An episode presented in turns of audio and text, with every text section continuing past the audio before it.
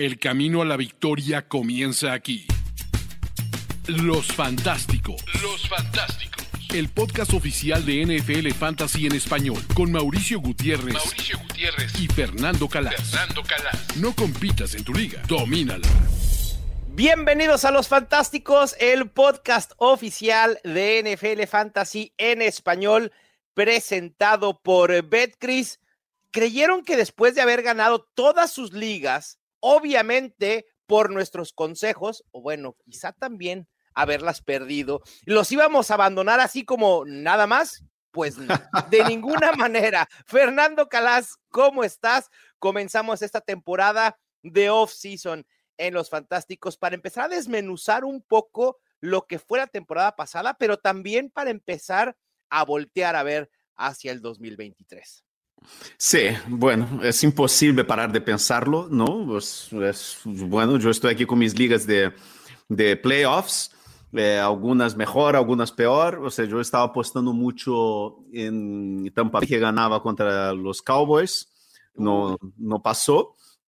Pero bueno, a ver qué pasa, a ver qué pasa, eh, porque al final es un poco fantasy de playoffs, es totalmente distinto de fantasy de temporada regular, porque tienes que apostar más o menos en, en qué equipos van a avanzar, ¿no? Cuantos más equipos jueguen, más puntos marcas, ¿no? Entonces, claro. Pero sí, yo creo que es una hora muy buena para hacer reflexiones, ¿no? Mirar hacia atrás para poder aprender con lo que ha salido bien, lo que ha salido mal del año anterior y intentar hacerlo mejor el año que viene, ¿no? Sí, ju justo para eso sirven las lecciones aprendidas de las cuales estaremos platicando el día de hoy para ver en retrospectiva lo que sucedió la temporada pasada y aplicarlo para la que sigue, para no volver a cometer quizá esos errores que muchos de nosotros pudimos haber cometido o incluso los aciertos, ¿no? Ver si esos aciertos pueden replicarse en las próximas temporadas. Así que vámonos con las lecciones aprendidas, Fer. Eh, por ahí pedimos 5 y 5, así que tenemos varias lecciones. Vamos a ver si podemos hablar de todas a detalle. Voy a comenzar y voy a vale. comenzar con algo que me parece que muchos de los que nos oyen regularmente van a decir, ahí van otra vez con este término, pero creo que vale la pena volverlo a decir porque la temporada pasada dejó un, un sentimiento de que quizá el Konami Code ya no era tan diferencial en la posición de coreback como en años anteriores, porque tuvimos a Tom Brady, tuvimos a Matthew Stafford, tuvimos a Aaron Rodgers siendo corebacks muy, muy prolíficos. Pero este año nuevamente se confirma que el Konami Code sigue tan vigente como en las últimas tres temporadas. Cinco de los diez mejores corebacks en puntos fantasy por juego tuvieron al menos 100 acarreos. Dos de los mejores tres corebacks en puntos fantasy totales tuvieron al menos 120 acarreos. Es la época dorada del Konami Code, perdón, pero es la realidad. Es Justin Fields, es Jalen Hurts, es incluso Daniel Jones, Lamar Jackson.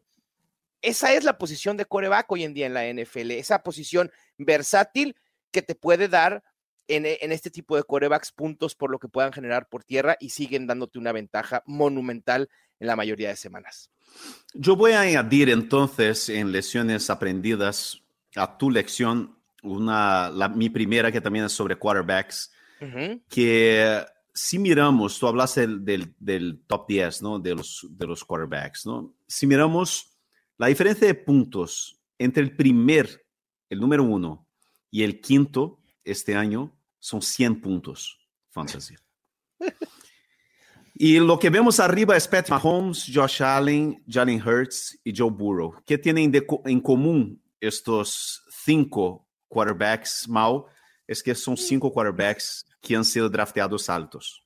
Sí. Yo creo que ya no se puede esperar para draftear a quarterbacks. Yo creo que es algo incluso que el, el, mismo señor late round quarterback, ¿no? o sea, JJ Zacharyson, él ya lleva ya un par de años hablando, diciendo eso, que el late round quarterback está ya acabando, porque al final ya no ves. Y además, o sea, la diferencia de puntos es tan grande, tan grande, entre lo que ganas con un quarterback de élite, uh -huh. con lo que tienes eh, un quarterback así de repuesto, es que no vale la pena. Yo creo que, y además es muy, son, son posiciones muy fiables, entre comillas, ¿no? Salvo lesiones, ¿no? Y, o, claro, nada al 100%, si fuera 100% no teníamos, no existirían los fantásticos, ¿no? Pero, pues es así. Pero hay que invertir, yo tengo cada vez más claro que hay que invertir una ronda alta, no de primera, segunda ronda, tercera ronda, pero yo creo que hay que invertir una ronda como máximo sexta, séptima ronda en un quarterback porque la diferencia de puntos es muy grande, muy grande. Sí, quizá no ir a buscar a, los Pat Mahomes, a Josh Allen, ¿no? Que seguramente serán los dos corebacks que primero serán drafteados eh, en drafts en agosto, en segunda, tercera, cuarta ronda, pero sí poder esperar quizá quinta, sexta, séptima, en un rango en los que podíamos encontrar a Lamar Jackson, a Kyler Murray, al propio Jalen Hurts, ¿no? Algunos resultaron otros no resultaron, pero el proceso me parece que sí eh, es real. Y yo tengo otro dato por ahí que también incluí como lección que tiene que ver con los corebacks y esto que estás diciendo, y es que es la época dorada del coreback, no solo del Konami Code, sino en general del coreback. Tres de las doce mejores temporadas en puntos fantasy por juego, Fer, en la historia del fantasy fútbol, desde 1930 hasta el 2022, tres de las mejores doce fueron generadas este año, esta temporada. Hertz con 25.20, Josh Allen 24.72 y Mahomes 24.49. Y tenemos tres temporadas consecutivas teniendo al menos cuatro corebacks generando al menos 22 puntos fantasy por juego. Esa diferencia entre esta élite y los demás se ha hecho mucho mayor que en años anteriores. Sin duda. Por eso yo creo que, por ejemplo, en torneos, en ligas grandes, sin tal, es muy, eh, por eso yo creo que vale la pena incluso invertir una tercera ronda para hacer un stack entre, para el ataque, por ejemplo, de Kansas City, por ejemplo, Kelsey, Mahomes, o este año que fue en el caso, ¿no? Mahomes estaba saliendo un poco más bajo este año. Quien drafteó a Mahomes hizo un muy buen negocio porque estaba saliendo a final de cuarta ronda, principios de quinta. Eh, pero, por ejemplo, quien, estaba totalmente justificado si pillaras a, a Stephon Diggs en primera y segunda ronda, pillar en tercera a Josh Allen.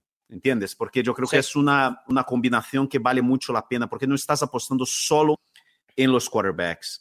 Esta tendencia es una tendencia de la NFL. La NFL está así, son los ataques, los superataques, ¿no? Entonces, cuando inviertes en un quarterback, estás invirtiendo en todo su ataque.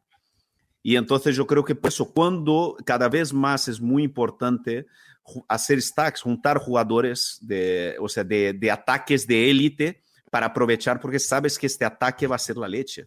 Esa es otra lección. Eh, tomar la estrategia de stack realmente como algo valioso que te puede dar un upside interesante dentro de tu liga. Y no solo es buscar al coreback, sino a lo mejor, como tú decías, pudiste haber ido primero por Stephon Diggs y después emparejarlo con eh, Josh Allen. Pudiste haber ido primero por AJ Brown y después emparejarlo con Jalen Hurts. Y a lo mejor este tipo de estrategia, Fer, va a ser, como lo vimos, ¿no? Como, lo hicimos nosotros en nuestro, en nuestro draft de, ligas de high stake, que tuvimos que hacer o tomar decisiones que quizá al jugador no le correspondía ese ADP. Quizá vas a tener que ir una ronda antes por ese coreback para forzar tu stack que te va a dar un upside. Es decir, estás tomando un riesgo, pero un riesgo calculado apostando en ofensivas prolíficas. Y creo que esa es la clave también del stack, apostar por ofensivas que sabemos que van a ser prolíficas, Cowboys, Chiefs, Eagles, Vikings, ¿no? Eh, y creo que eh, en esa medida resulta un stack. Quizá los Seahawks sean eh, la excepción a la regla, porque un stack Gino Smith, Rika y Metcalf pudo haber resultado de gran manera, pero quizá no lo preveíamos. Pero normalmente cada temporada podemos prever cuáles van a ser las mejores cinco ofensivas en la NFL. Quizá a lo mejor atinemos tres, atinemos cuatro de esas cinco, pero eso nos va a poner en una mejor posición porque esas ofensivas producen muchos más puntos fantasy. Claro, todo el mundo sabe que la combinación que existe, la química que existe entre Jamar Chase y, Joe Burrow, por ejemplo, ¿no? Exacto. Kelsey Mahomes, AJ Brown y, y Jalen Hurts. Yo no sé si quizás hacer un reach es la mejor opción, si entonces, por ejemplo, o si incluso buscar segundas opciones, ¿no? Si no consigues, eh, este año, por ejemplo, el stack de Devonta Smith y Jalen Hurts ha sido espectacular, ¿no? Sí. Y con Jalen Hurts estaban cayendo bastante en el draft. Entonces, porque no es, eh, son cosas que, bueno, eh, se puede ir adaptando, ¿no? A, a, lo que yo no, otra, esta es otra lección, si quieres, ya vamos a una lección que es que son dos lecciones en una, ¿no?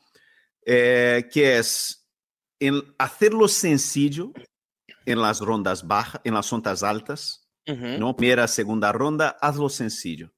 ¿Sabes? No intentar buscar como lo hice yo, por ejemplo, en aquella mi Superliga que fui a por eh, Kyle Pitts en primera ronda, ¿no? Porque pensando que... No, hazlo sencillo. Hazlo sencillo, porque al final difícilmente vas a ganar tus ligas con primera y segunda ronda, ¿sabes? Pero puedes perderlas perfectamente. Exacto, esa es la clave. Y entonces, eso, o sea, hazlo sencillo. Y punto, otra estrategia que yo creo que sirve como esta, es que no hay, no hay o sea, lección, ¿no? Que, es que no hay estrategia perfecta. No existe de acuerdo. una estrategia ideal. De acuerdo. ¿no? Entonces, y ahí vuelvo a eso de hacer el reach o no sé. Entra en tus drafts, entrar en los drafts con la, con la cabeza abierta. Sí. Sin tener una idea ya formada, específica de, ah, yo voy a hacer eso, quiero pillar a este en primera ronda, yo quiero pillar a aquel en segunda ronda, después voy a pillar a Mahomes. No, o sea, claro, conoce ADP. El ADP es muy importante para saber cuáles son los jugadores que salen en cada ronda y ves más o menos lo que vas a hacer y te vas adaptando. Es muy importante ir adaptándose a vuestros drafts y entender un poco en la primera, segunda, tercera ronda cómo van, eh, porque por ejemplo entras a lo mejor en una sala de draft donde la gente no quiere pillar quarterbacks, pero en otras sí, en otras sale Josh Allen en tercera, Mahomes, Lamar en cuarta, no sé qué, pero en otras a lo mejor puedes pillar a, a, a, Mahomes en quinta ronda. Yo cansé de ver Mahomes saliendo en quinta ronda este año. De acuerdo. Entonces, un poco eso. No hay estrategia ideal. Si vemos, por ejemplo, eh, los líderes ¿no? de, de, de, de, puntos en fantasy este año, ves allí un montón que son, o sea, por ejemplo, los top 5, los top 6, voy, voy más a las 7, 8, o sea, lo, el top 8 de wide receivers este año, el top 8 salieron en las tres primeras rondas. El top 8 de wide receivers salieron en las tres primeras rondas. Quizá a lo mejor los únicos dos, Amon Razan Brown y Devonte Smith, pudieran haber salido un poco más No, bajo, no, pero Devonte Smith salió, eh, es del noveno, ¿no? Estoy viendo aquí en ah. puntos por recepción, en PPR. Claro. Devonte Smith yo le tengo en, noveno, pero... Ah, sí, tienes razón. Sí, sí, pero Amon Razan Brown y Lee Warren estaban saliendo tercera, cuarta ronda, ¿no? Final de tercera, principio de cuarta. Sí, tienes razón. Y running backs también, ¿sabes? O sea, si ves los running backs que están arriba, salvo Josh Jacobs, todos estaban saliendo allí muy alto. Entonces, eso, ser un poco, no es ser conservador, pero es de verdad no intentar inventar en primeras rondas, ¿sabes? Seguir el, el, plan y, y bueno, y otra cosa, dejar de preocuparse demasiado con lesiones. Sí, un saludo a todos los que dejaron pasar a Christian McCaffrey y a Saquon Barkley. claro. Y, y, Derek Henry. Y Derek, Henry. y, ese, ahí sí yo asumo mi responsabilidad. Tú y yo dijimos que había que evitar a Derek Henry. Claro. y es un error que tenemos que aceptar, reconocer y llevárnoslo por el resto de nuestros días como analistas de fantasy fútbol. Y otra cosa, eh, Mauricio, yo tengo, tú dijiste cinco lecciones, pero es que... No, no, tenemos como 20. Sí, pero eh, eh, yo siempre, tú sabes que yo siempre he tenido más que un ranking de jugadores que quiero draftear, yo siempre he tenido una lista de jugadores que no quiero draftear. Sí. Jugadores a evitar. Y yo estoy llegando a la conclusión cada vez más que esta lista es contraproducente. Sí. ¿Sabes? Estoy cada vez más llegando a la conclusión de que jugadores a evitar, claro, yo que sé, Chris Godwin era un jugador a evitar, ¿por qué? Porque se rompió la rodilla al final de la temporada, estaba mal, no entrenando, Najee Harris lo mismo, tal, o sea, pero son jugadores que son evidentes, ¿por qué? Porque están lesionados, han llegado a la temporada lesionados, no han entrenado en la off-season, tal, pero riesgo de lesiones, cambio de equipo, eh, todo eso hay que analizarlo caso a caso y hay que apostar siempre por el talento. Totalmente. Talento, oportunidad, ofensivas prolíficas y, como decías, Fer, es imposible quedarnos solo en cinco, porque cada vez que, por ejemplo, tú dices tu lección, a mí me bota una sublección que puedo rescatar de lo que tú has dicho. De, de las dos primeras rondas, creo que a veces pecamos de sobreanalizar lo que vamos a hacer en esas dos primeras rondas, ¿no? A veces alguien, no, es que yo no quiero Austin Eckler. ¿Por qué? No, pues porque no va a tener eh, toques en zona roja. Los ha tenido los últimos tres años. ¿Por qué no habría de tenerlos? Ese tipo de cosas que a veces sobreanalizamos, creo que es importante dejarlo de hacer. Las primeras dos rondas, como dices, no te van a ganar un draft, te lo pueden perder. Eso sí es cierto. Y la otra que me lleva, y tú mencionaste ahorita, que los seis, siete mejores wide receivers salieron en las primeras dos rondas, Fer.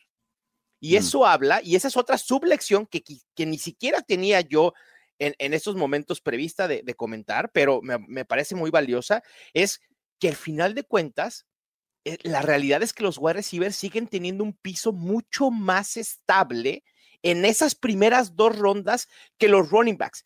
Y yo sé que tenemos el caso de Austin Eckler, de Derrick Henry, de Josh Jacobs, y quizá podemos poner ahí a Dalvin Cook, ¿no? Christian McCaffrey, Saquon Barkley. Pero al final de cuentas son los wide receivers los que te dan ese piso. Y por eso, justo una de mis lecciones es que la estrategia Zero Running Back creo que sigue viva y es eficaz. Running backs con ADP, Fer, fuera del top 24, Damian Pierce, Miles Sanders, Tony Pollard, Kenneth Walker, Devin Singletary, Ramondre Stevenson.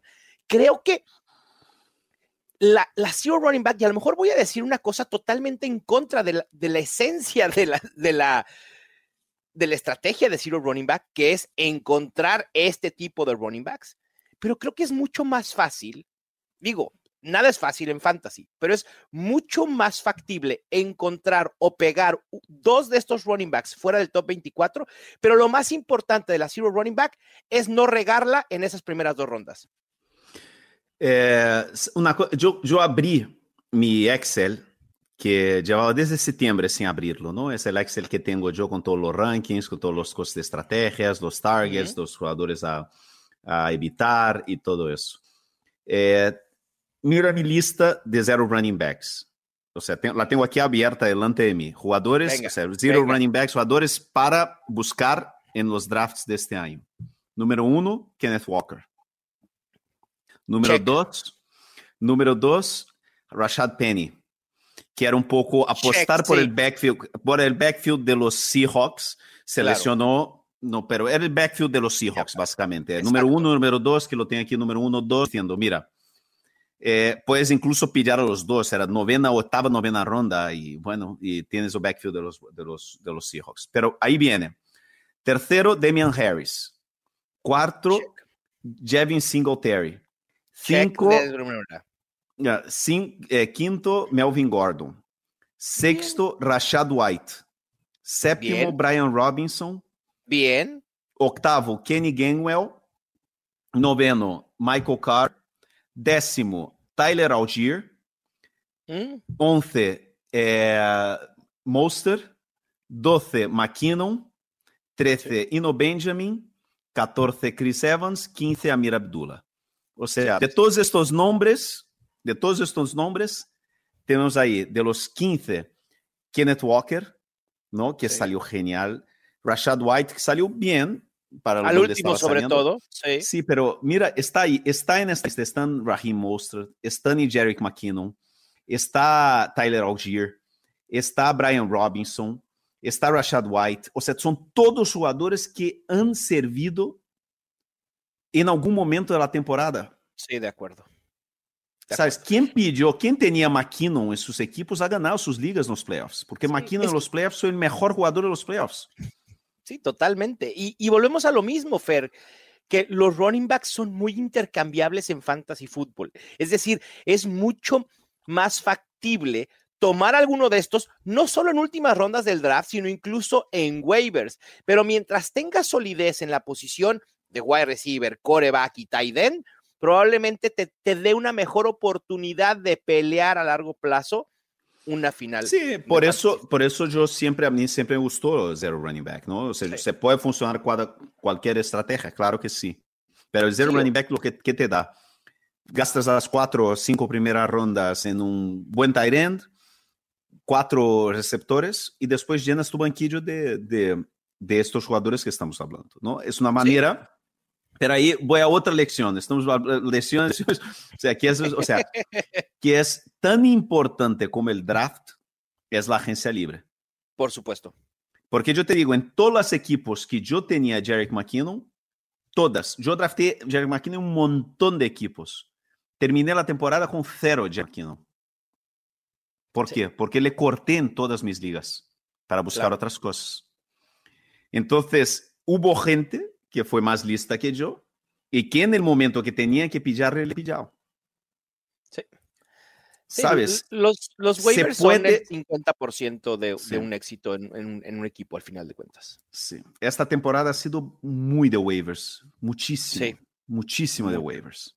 Sobre todo en la posición de running back. Digo, que, qué raro, ¿no? Tenemos con esto como tres o cuatro años. Es decir, es la tendencia porque los running backs tienden a ser, insisto, mucho más intercambiables, no solo en fantasy, sino por los propios equipos. Lo vimos con Tyler Algair y Cordarel Patterson, lo vimos con lo que sucedió en Kansas City, a veces por lesión, a veces por baja de juego de Clyde Edwards Hiller, lo vimos con de, de Andre Swift, y de hecho tengo yo una lección que se llama Jamal Williams, la lección Jamal Williams.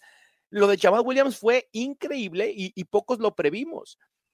Y creo que aquí la lección es, sabemos, Fer, que tenemos que buscar, sobre todo en ligas PPR y half PPR, a running backs que tengan un rol en el juego aéreo. Eso creo que lo tenemos muy, muy claro ya como analistas y como jugadores de fantasy en general. Pero también tenemos que buscar a esos running backs en buenas ofensivas que tienen el potencial de tener el rol en línea de gol. Y Jamal Williams nos lo demostró este año, lo valioso que fue. Y quizá en algún momento dijimos, va a implosionar porque el rate de touchdowns es altísimo. Pero los Lions seguían siendo un muy buen equipo, seguían siendo una muy buena ofensiva. Y creo que también es valioso empezar a buscar ese tipo de, de, de, running backs y no solo aquellos que tienen el juego aéreo. Es decir, no le hagamos el feo a quienes no son caballos de batalla, pero que pueden tener ese rol en línea de gol. No, y otra cosa, eh, no existe equipo perfecto. Eso no, de equipo nada. perfecto no existe. Yo, por ejemplo, para la gente que quiere yo una cosa que como hemos empezado, o sea, uno de los primeros capítulos, ¿no? Fue, o sea, uno de los, fue mi draft, aquel de, de, de Kyle Pitts, ¿no? Sí, en el torneo. El, el, equipo que ha ganado el torneo tenía eh, a Patrick Mahomes de quarterback, Jerry McKinnon de running back, o sea, un jugador de waiver, uh -huh. Ramondre Stevenson, yes. Devonta Smith, Devonta Smith, CeeDee uh -huh. Lamb, Travis Kelsey, Leonard Fournette, Zay Jones, outro jogador de, de, Uf, de waivers. Sí, sí. Este era el equipo, ¿sabes? Sí, y equipo. este equipo ganó, sí, pero no es, está muy lejos de ser el equipo perfecto. Sí, ¿Sabes? CD Lamb era, es, es, la segunda, o sea, la primera y la segunda ronda fueron CD Lamb y Travis Kelce en primera, CD Lamb en segunda. Sí. ¿Sabes? No, no, está ahí, no está ahí eh, Austin Eckler, não está aí Tarek Hill, Tarek Hill que é isso uma temporada espetacular. Claro. Não está aí é, é, é, Stephon Diggs, sabes? Não está Saquon Barkley, não está Sim, Christian bueno. McCaffrey, sabes? Es, o sea, Kelsey, porque um tight end regular todas as semanas que dá pontos, o e CeeDee Lamb que foi um, um wide receiver estable durante toda a temporada. No, al uh -huh. final, lo que ha ganado la liga a, este, a estos chicos ha sido constancia, ha sido traba seguir trabajando en waivers, su equipo, y, y bueno, y, y, y, apostaron, claro, por, o sea, deram mucho, el stack de Kelsey y Mahomes ayuda mucho claro. en ese sentido, pero no es, o sea, tú dices, tú no tienes que draftear al número uno, tú no te, o sea, han sido campeones sin el número, te, el único, único número uno que tenía, o sea, el quarterback el tight end. Sí, claro. Y el tight end. Sí, sí, sí, sí. No tiene ni a Justin Jefferson ni a Austin Eckler y aún así logras, claro. logras un campeonato. Sí, eso es, un millón de dólares. Un millón de dólares. o sea, dejen ustedes el campeonato, el millón de dólares. Un millón de dólares. Wow, e, es mucho dinero. Por eso digo, ojalá el próximo año. No, eh, no dices, es que es muy importante el waivers toda la semana, apostar por los jugadores, estar, no abandonáis vuestras ligas, no abandonéis vuestras ligas. Totalmente de acuerdo, Fer. Y hablando un poco, ahorita decías nombres como CeeDee Lamb, eh, Justin Jefferson, Jamar Chase. Creo que tuvimos dos años muy importantes para el wide receiver novato. En 2020 tuvimos cuatro novatos con al menos 60 recepciones y 800 yardas, que fueron Jefferson, CeeDee Lamb, T. Higgins y Chase Claypool. Tres de estos cuatro que siguen siendo wide receivers top 12 y creo que lo seguirán siendo. En 2021 tuvimos también a cuatro novatos con al menos 60 recepciones y 800 yardas, que fueron Jamar Chase, Jalen Waddle, Amon Russell Brown y Devonte Smith, también eh, talento excepcional con grandes oportunidades. Pero quizá esto sea una excepción, es decir, que tengamos tantos wide receivers novatos prolíficos. Es la tercera vez que sucede en la NFL y en 2022 no sucedió. Y por más que teníamos una camada muy esperanzadora con Garrett Wilson, Chris Olave, Drake London. Garrett Wilson y Chris Olave lograron estos números, Drake London quedó cerca, pero creo que aquí la lección importante, Fer, es no sobrevalorar al wide receiver. Habíamos hablado que hay que apostar por el talento, sí, pero creo que especialmente con los wide receivers novatos, además del talento, necesitamos que esté ligado a un buen quarterback o a una buena ofensiva para que de verdad pueda explotar. Si no, creo que van a quedar a deber. Le pasó a Garrett Wilson, le pasó a Chris Olave y por supuesto le pasó a Drake London. Sí, yo creo que al final es difícil, ¿no? Identificar por qué son situaciones. Han sido. Yo creo que ha coincidido también que estamos hablando de wide receivers novatos que fueron a equipos malos, ¿no? Sí, exacto. Ese, es el tema. Mal coreback, mala situación, mala ofensiva, y entonces impiden que puedan explotar. A ver, yo no estoy diciendo que Garrett Wilson, Chris Olave Drake London el próximo año puedan ser top 15. Tienen el talento para hacerlo.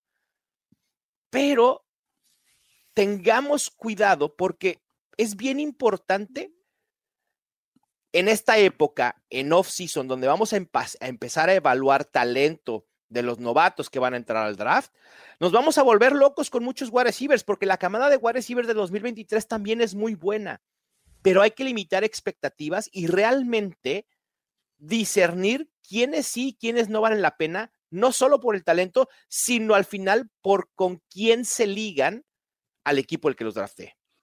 Yo creo que a nosotros nos ilusiona mucho los juguetes nuevos, ¿no? Exacto. Como la noche de Navidad, nos olvidamos de aquellos juguetes que siempre han estado ahí durante todos estos años, ¿no?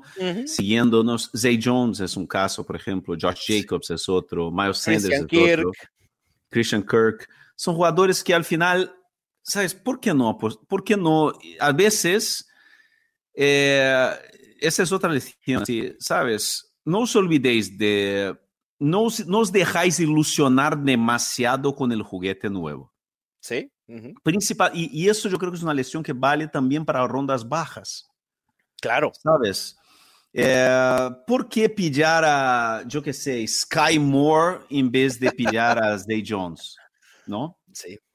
Sí, sí, sí, sí, sí, sí. De acuerdo. A Curtis Samuel.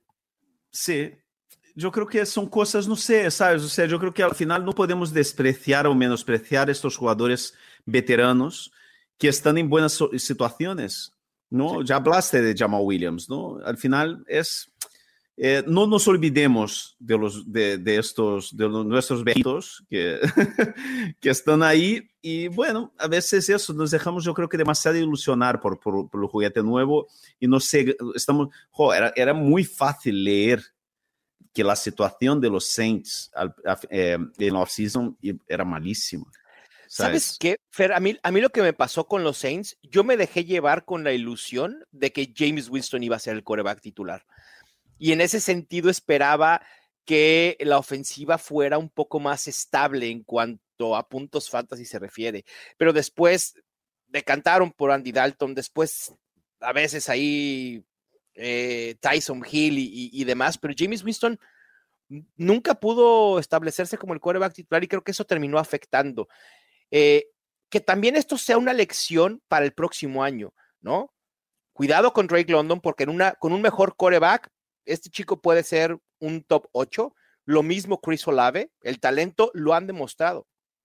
Sí, y además eh, siempre hablamos en, los, en, nuestros programas cómo los wide receivers de segundo año tienen que ser un, jugadores a seguir, que tenemos que ir a por ellos, porque en general estos jugadores, y todos eran muy buenas señales, pero no fueron élite, ¿no? Lo que querías, no querías, yo creo que no terminaron de explotar.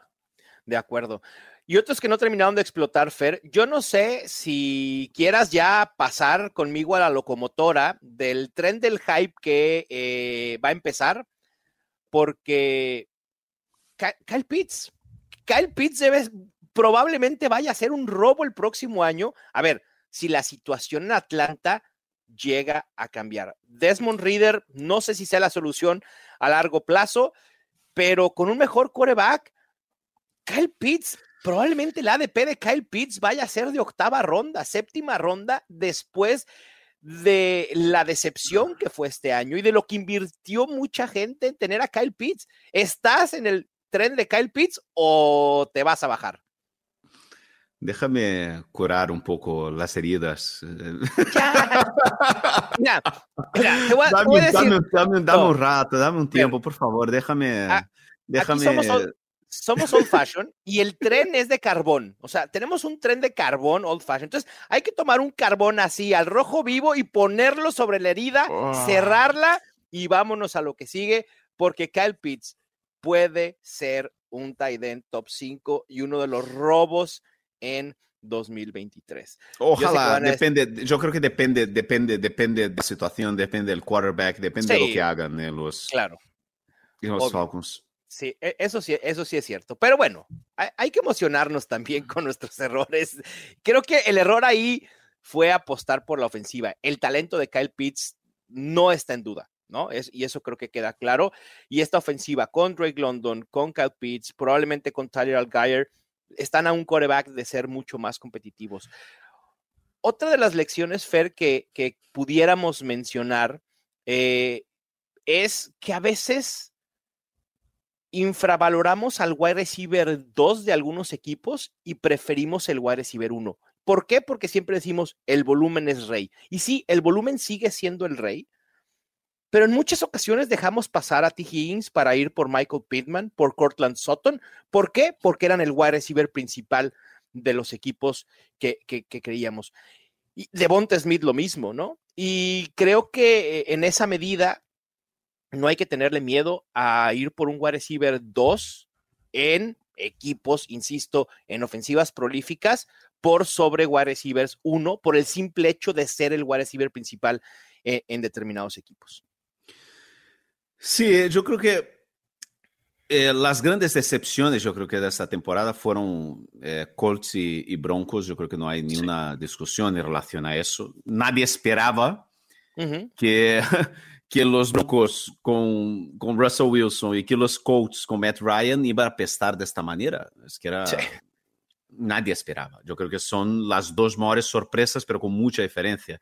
Porque al final los Rams eh, eh, demasiadas lesiones y además era una cosa que un poco se veía venir porque han invertido muchísimo, estaban, era, fue una situación rara. Entonces es, es complicado eh, analizar, ¿no? O sea, yo creo que el análisis del proceso con los Broncos no fue equivocado. No. No fue equivocado. El proceso fue correcto. O sea, nosotros vimos un, un quarterback que mucha gente pensaba que era Hall of Famer y ahora ya no sé muy bien si es Hall of Famer o no. que es Russell Wilson, eh, o sea, pagando un pastizal tal. Claro. Es difícil, ¿sabes? Pero bueno. Eh, y, y yo no sé si valga la pena repartir culpas, ¿no? E, e, en ese tema en específico, pero creo que quienes a priori podemos decir que se equivocaron en el proceso fueron los Broncos, pero con Nathaniel Hackett, ¿no? oh, no, pero ahí ya, yo te digo una cosa, eh, Greg Cosell, que es de NFL sí. Films, ¿no? Uno uh -huh. de los mejores especialistas, ¿tá? Greg Cosell, él lleva, pero años, años, eh, assim, hablando mal, hablando mal não, hablando assim, ele, ele sempre tuvo, assim como, eh, como te vou dizer a palavra para que não, não ponga, não pareça que ele, ele sempre tuvo, assim como, duda, não, du, okay. não, não eram dudas, pero Cuestionamientos. Ele, sí, sí, no cuestiones, pero él siempre decía, mira, Russell Wilson quizás no, no es ya. todo lo que Sí. es, Claro, lo que la gente claro, piensa claro, que es. Sí. Ah, No sé, él, él- yo creo que él veía limitaciones, la palabra, yo creo que él veía limitaciones y problemas graves en el estilo de juego de Russell Wilson que quedaban de alguna manera eh, escondidos por el estilo de la Sí. defensa espectacular de los Seahawks y el estilo de juego de los Seahawks. Sí, que estaba muy bien No. arropado, claro, y escondían eh, esas, esas falencias. Sí. Sí, siempre, o sea, por ejemplo, siempre la línea ofensiva de los Seahawks, ¿te acuerdas que siempre era malísima? sí, sí, sí, sí, sí.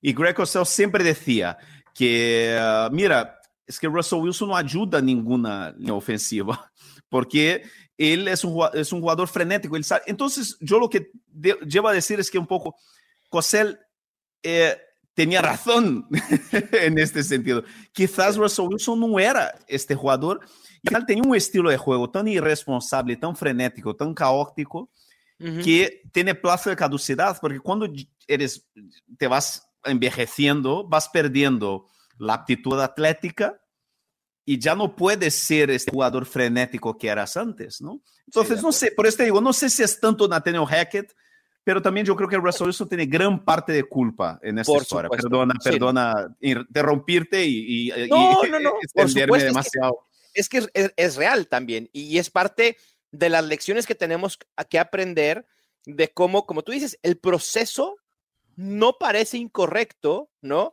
Y si lo analizamos mucho más, probablemente diremos, el proceso fue el correcto por lo, por lo que sabíamos de esta ofensiva y por las armas que había, ¿no? Y por último, Fer, ¿tienes alguna otra lección o voy con la última para cerrar? Tengo, tengo, tengo una lección que na verdad no Venga. es lección, pero es algo que yo leí, fue Andrew Erickson de Fantasy Pros, Sí, que él dijo que, o sea, yo me acuerdo que él había dicho que iba, que una de sus estrategias era invertir en running backs de último año de contrato. Y este Mm, año Josh Jacobs, Saquon Barkley, eh, sí. Tony Pollard, Miles Sanders, y todos salieron muy bien. Y, y- y mira, mira, y eso, y eso yo, yo tengo guardado por último, exactamente para ti, porque mira la, lis- la lista de jugadores que van a ser free agents en 2024. DeAndre Swift, Jonathan Taylor. J.K. Dobbins, Wow. A.J. Dillon, Mm. Y, bueno, hay K-Makers ahí, pero no sé, K-Makers Eh. no, no. Pero el último, nuestro amigo, Sí. Antoñito, Antoñito Gibson. ¿Me estás diciendo que el 2023 es el año de Antonio Gibson, Fernando Calas? Yo no sé, tú, tú no me has preguntado si 2023 era el año de Kyle Pitts. Ahora yo te pregunto, ¿2023 es el año de Antonio Gibson, Mauricio? Nunca me he bajado del barco de Antonio Gibson. Los que se bajaron del barco de Antonio Gibson fueron los Washington Commanders. Yo no fui, yo no. O sea, tuve que reaccionar. Obviamente tuve que decir, ya, Antonio Gibson pasó ya en relevancia fantasy este año por lo que hicieron los Commanders, no por lo que yo crea del jugador. Ojalá, ojalá que los Commanders digan, a ver, Brian Robinson es nuestro futuro en la posición de running back y que alguien vaya por Antonio Gibson en un trade, aprovechando que tiene contrato por solo este próximo año. Y entonces ahí pudiera volver a ver relevancia. Ojalá, ojalá que suceda. Y hablando de otro que puede resurgir en 2023, Fer, y con esto quería eh, terminar, es la lección Dionte Johnson. Increíble lo de Dionte Johnson, 137 targets, cero touchdowns. ¡Wow! El volumen es el rey, pero el volumen no lo es todo, ¿eh? Qué increíble. Sí, el quarterback hace toda la diferencia. Sí. ¿Estás en el barco de Dionte Johnson el próximo año con Kenny Pickett en su segundo año o no mucho? Dicen que, que está de, salida, ¿no? Que puede irse a algún sitio, no sé, bueno, a ver qué tal. Habrá, habrá que ver, sí, pero a mí me parece un talento bestial. A mí me encantaría verle, me encantaría verle en un equipo, eh, no sé, o sea, Packers, quizás, algo así. Digo, habrá que ver también si Aaron Rodgers decide regresar con los Packers, porque ya eh, en la semana dijo que todavía no estaba seguro. Sí, Pero que él regrese es bueno o es malo? Es que ese es el tema, no sabemos. O sea, puede ser que sea malo que regrese y puede ser malo que no regrese, porque ¿quién lo va a reemplazar? Jordan Love no creo que sea una solución como muy entusiasta en términos de fantasy, que digamos, pero habrá que ver. Habrá que ver. Ahí está Derek Carr, probablemente Tom Brady esté disponible también eventualmente. Vamos a ver, porque el, mercado y la agencia libre se va a poner eh, sabrosa en cuanto a movimientos y obviamente habrá fantásticos para comentar. Garópolo, Jimmy Garoppolo. También, Jimmy Garoppolo, incluso hasta Trey Lance. ¿Viste, Fer, el, el post en Instagram de Trey Lance cuando se da la noticia de la contratación del general manager de los Titans? E, es no. muy curiosa se da la noticia de que los Titans eh, contratan a el, bueno, el, ex director de, personal de los 49ers. Y a los pocos minutos, Trey Lance sube un post con una foto del, del gerente general ahora de los Titans, con así haciendo como changuitos, como diciendo, en una de esas me voy a los Titans. Mm, vamos a ver. Bueno, yo no sé, yo creo que San Francisco no le dejaría salir barato. Sí, no, no, para nada. Por lo menos recuperar una primera ronda de las que invirtieron. Sí, y yo, y, cuando uno tiene, está en, en, posición de fortaleza, ¿no? Al final, claro. puede, puede negociar y puede, o sea, Trey Lance no tiene nada que hacer, Trey Lance tiene que jugar, es básicamente Tal cual. Fuera de la galaxia fantasy. Vamos con fuera de la galaxia fantasy ya para cerrar este episodio. Y pues obviamente tenemos en NFL eh, México el Super Bowl Challenge, ¿no? Esto de hacer picks durante todos los playoffs.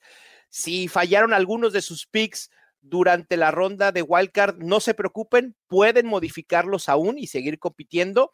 Y entonces, pues vámonos con nuestros picks para la ronda divisional. Los juegos del sábado, los fascinantes Jacksonville Jaguars para 2023. Ese equipo va a ser una bonanza fantasy el próximo año enfrenta a los Kansas City Chiefs. ¿Con quién vas? No, yo creo que ahí no hay. Mm, no. no hay mucho que hacer, ¿no? No hay mucho que hacer. O sea, es que los Jaguars, con todo respeto a nuestros amigos de Florida, los Jaguars no, han, no han ganado contra los Chargers. Los Chargers han perdido. Es que nadie, nadie pierde un partido con cinco, con, teniendo cinco turnovers. Solo los diferentes. Solo los Chargers. Solo los Chargers, sí. A mí me encantan los Jaguars para la temporada que viene pero ese es Patrick Mahomes y, o sea, por eso, por algo lo han puesto como sábado del primer partido. Claro, este juego es de los... Sí, totalmente. Sí, sí, sí. Después, el, el, sábado, el segundo juego son los Giants, por los cuales tú has apostado durante esta última parte de la temporada con Brian Table. Dieron, no sé si la sorpresa contra los Vikings, pero jugaron muy, muy bien y hoy enfrentan al sembrado número uno que tendrán a Jalen Hurts de regreso los Philadelphia Eagles. Mucho más cerrado de lo que la gente cree, Fer. Ah, a ver, yo no sé cómo está ahora mismo en Betcris. Eh, uh, es, yo me olvidé de mirar cómo está en eh, la línea. Vamos a ver aquí la línea. A ver, siete y medio. Wow. Wow. Siete y medio. Mucha ventaja, ¿no? Entonces, que Las Vegas está apostando que los Eagles van a ganar, pero con mucha autoridad. Mm. Yo no sé, yo creo que los Giants, hay una cosa, yo me lo creo, pero con mucha, yo, yo, yo soy, yo, yo me creo mucho en el sobrenatural en el deporte. Y yo creo que el equipo grande es el equipo grande por algo. Y yo creo que no, eh, hay que tener mucho cuidado cuando dejas un equipo grande llegar. Y cuando un equipo como, con equipos como, como los Steelers, eh, como los Ravens, como San Francisco, eh, Dallas. Eh, Dallas durante muchos años, sí. los últimos años, o sea, tienen que ganar este fin de semana para claro. que no pierdan esta cosa el equipo grande. sí, sí, sí. No, porque ya llevan ya unos cuantos años donde, sí, sabes, que eh, llega es todo lo contrario, ¿no? Es que entonces yo creo que los Giants son estos equipos, este equipo tipo que cuando de, no le dejes llegar en los playoffs, porque es el típico equipo cucaracha, amigo. Para matarle tienes que pisar y repisar y tal, y te, tienes que amasarles, tío. Y yo creo que siete y medio para un equipo sí. cucaracha como los Giants. Sí, es mucho. Es mucho, ¿eh? Yo creo que ganan los Eagles, sí. pero yo creo que ganan un, un, partido divisional parejo, duro.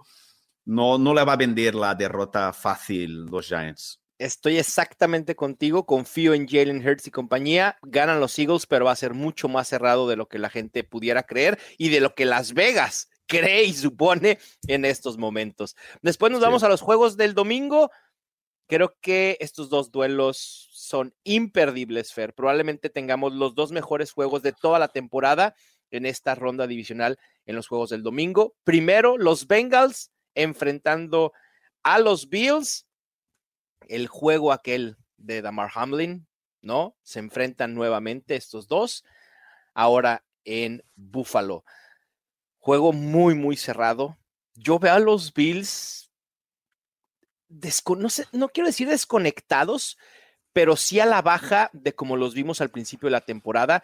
Y los Bengals, a pesar de las lesiones que han tenido en la línea ofensiva, los veo a la alza. Yo voy a ir con los Bengals aquí. Cinco puntos en, tiene de, de, favoritos los Bills jugando en casa. Y mira, Mal, yo llevo diciendo eso desde varias, desde casi prácticamente toda la temporada. Los Bills han, echa, echan muchísimo de menos a Brian Dable. Muchísimo de menos. Sí, demasiado. Han perdido el punch este creativo, eh, la ilusión, la cosa esta de fantasía que le daba a Brian Dable. Brian Dable es un genio y este equipo no es el mismo el año pasado. Y por otro lado, yo creo que los Bengals se están convirtiendo en un equipo rocoso, en un equipo duro, un equipo que sabe jugar partidos importantes, un equipo serio, un equipo de trincheras. Este tipo de equipo, yo siempre voy con este tipo de equipo en los playoffs. Siempre. Siempre. Y además ya, y la... ya con la experiencia de saber cómo se juegan ese tipo de juegos, ¿no? Claro, yo de verdad, y a mí me parece que Joe Burrow es de estos quarterbacks que tiene estrella, que, que le encanta este tipo, estos partidos grandes. Yo creo que los Bengals no van a llegar allí, eh, yo creo que van a llegar motivados. Sí. Más que... Sí, yo creo, yo, yo, yo, yo, creo que, yo creo que va a ser Chiefs Bengals, una revancha eh, de, de la final del año pasado. Venga, pues ahí está el de Cincinnati Buffalo. Y por último, los Dallas Cowboys que vienen de ganarle a los Tampa Bay Buccaneers enfrentando a tus 49ers. No hay, no hay persona que crea más en Brock Purdy que Fernando Calas, creo, en estos momentos. no, y tres y medio, ¿eh? Tres para y medio solo para San Francisco. O sea, Las Vegas ve un, un, equipo, un partido muy parejo. Sí. Muy parejo. Yo también, yo también lo veo, ¿eh? Yo no sé, yo, yo de verdad, yo no veo un partido parejo. Yo veo San Francisco muy superior a los Cowboys. Okay. Yo creo que los Cowboys fueron un equipo bueno durante toda la temporada, uh -huh. pero nunca fueron un equipo espectacular. De acuerdo. Y siempre fueron un equipo muy irregular y muy inconstante, ¿no? Eh, y yo creo que San Francisco ahora mismo es el mejor equipo de la NFL.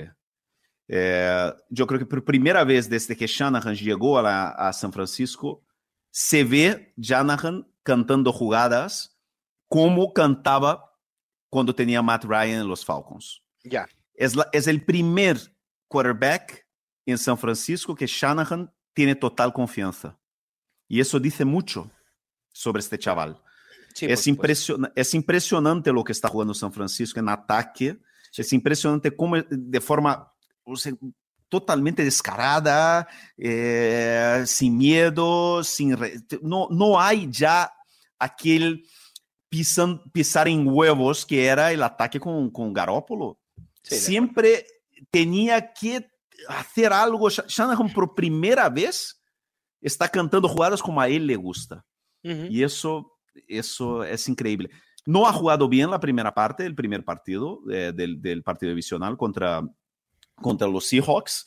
Eh, pero después mejoró mucho en la segunda parte. Quizás es eso, primer partido de playoffs, ¿no? Estamos hablando de un rookie, última elección del draft. Pero yo creo que San Francisco es, es muy superior a los Cowboys, muy superior en todos los niveles. Yo creo que San Francisco solo pierde si de verdad eh, Purdy tiene, demuestra por primera vez, porque de momento no demostró, demuestra por primera vez que es un rookie Sí, que creo que eso ya, ya lo podemos descartar. Digo, al menos ya pasó esa primera aduana del pánico escénico de su primer juego de playoffs, ¿no? Creo que esa era una de las cosas que a mí me preocupaba la semana pasada.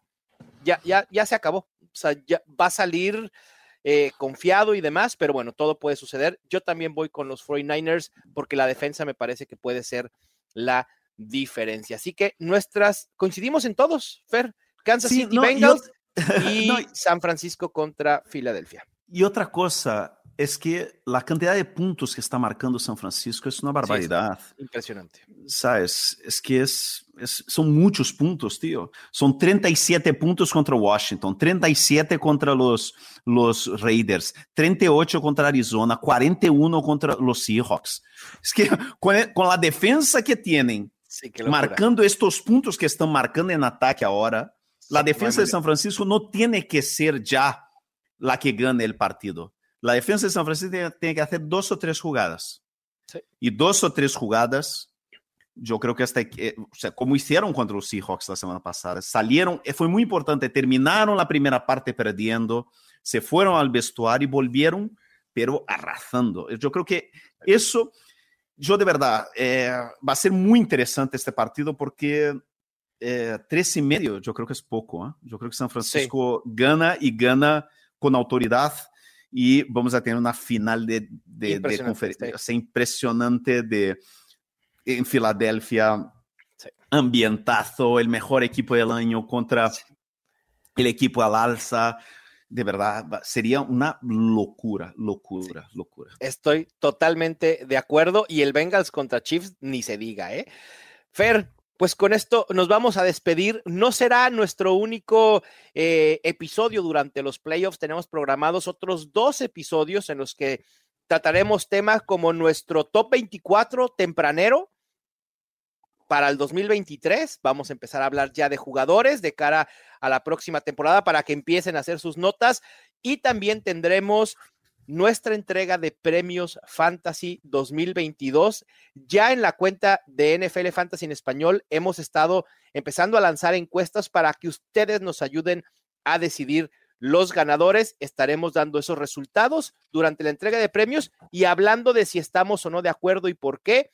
Pero al final de cuentas, los que deciden los premios serán ustedes, así que participen e interactúen con nosotros ahí en nuestra cuenta de Twitter. Fer, te mando un abrazo muy fuerte. Nada, un abrazo, chao. Venga, pues a disfrutar la ronda divisional, a pensar ya en Fantasy del 2023, porque la preparación para nuestros drafts en agosto comienza desde hoy. Iba a decir suerte en sus enfrentamientos, excepto si juegan contra nosotros, pero creo que ya no aplica. Así que les mando un fuerte abrazo. Esto fue Los Fantásticos, el podcast oficial de NFL Fantasy en español, presentado por Betcris. Ya tienes todo lo que necesitas para dominar tu liga. Los Fantásticos. Los Fantásticos. El podcast oficial de NFL Fantasy en español. Con Mauricio Gutiérrez y Fernando Calas. Productores ejecutivos. Luis Obregón y Gerardo Chapa. Producción y voz en off. Antonio Semper. Una producción de primero y diez para NFL.